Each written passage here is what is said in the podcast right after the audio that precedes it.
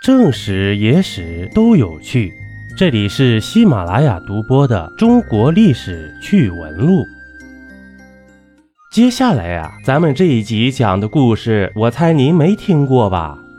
唐宋文人的那些逸闻趣事，骆宾王、韦庄、朱灿、宋太祖、苏洵等。一，骆宾王一诗成谶。众所周知啊。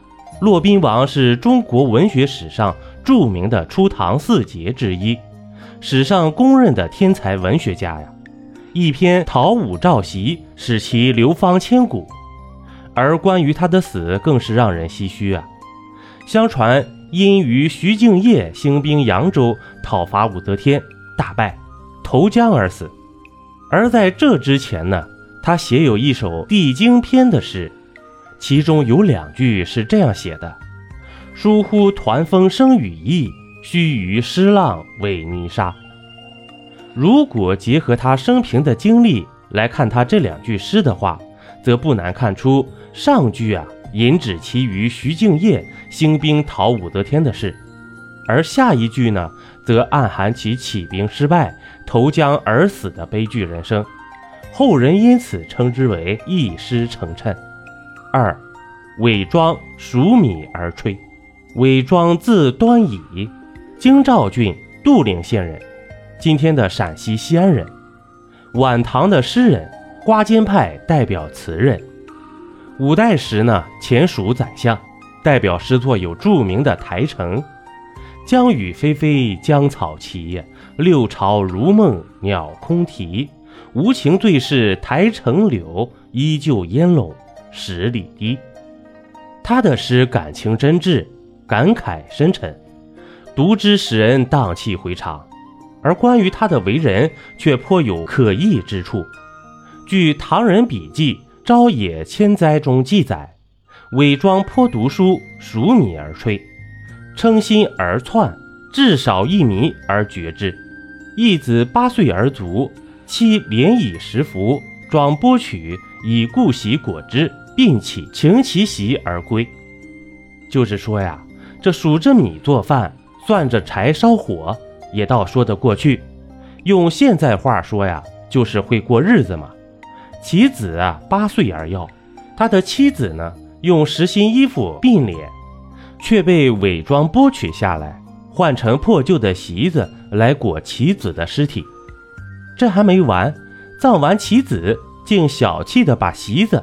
也带了回来，后人称他为千令。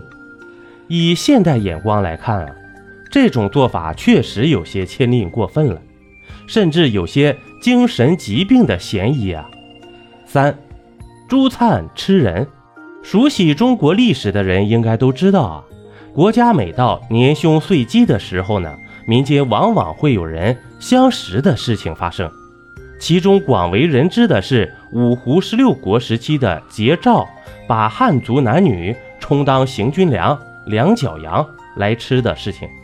隋朝末年，天下大乱，群雄并起，民不聊生啊！乱贼中出现了一个吃人狂魔，《唐人笔记·朝野千载》中卷二记载道：隋末慌乱，狂贼朱灿起于乡邓间，遂击。米糊万钱，亦无得处，人民相食。灿乃驱男女养一大铜钟，可二百担，煮人肉以喂贼。荒年岁饥，一万个钱也买不到一壶米，人民相食。朱灿把一些男男女女驱赶进一口养着的可容二百担的大铜钟内，把人肉煮了来喂养他的贼众。此种泯灭人性的残忍行径，真不是当代人能够想象得出来的呀。然而，正所谓善恶到头终有报，后面的事啊，我想熟悉这段历史的各位已经知道了。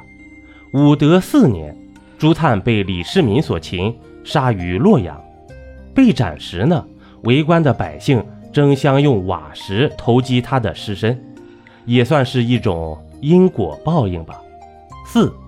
宋太祖谋蜀幽云十六州，据《宋人笔记·沔水雁谈录》中记载，太祖讨平诸国，收其府藏，日封春场车，每岁国用之余，皆八也。常与近臣曰：“时晋割幽燕，让诸郡以归契丹。镇闽八州之民，九县夷卢，四所蓄满五百万民。前时北虏，以赎山后诸郡。如不我从，即散府财募战士，以图攻取。山后诸郡啊，即所谓的幽云十六州。”是中原王朝防范北方游牧民族的天然屏障。五代十晋割让给了契丹，自此中原王朝与契丹交战，每每受其掣肘，不得大声挞伐。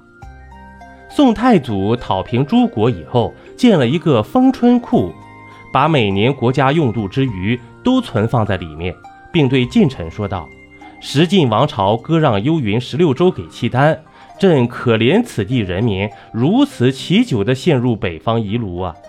等丰春库里存满了五百万民钱的时候，向契丹遣使，用这钱赎回幽云十六州。如果他们不答应啊，就用这些钱招募战士，用武力拿下幽云十六州。后来呢，因为宋太祖的驾崩，这事啊便丢下了。这个计划是否具有可行性，且按下不说，这种勇于进取的精神却是值得肯定的。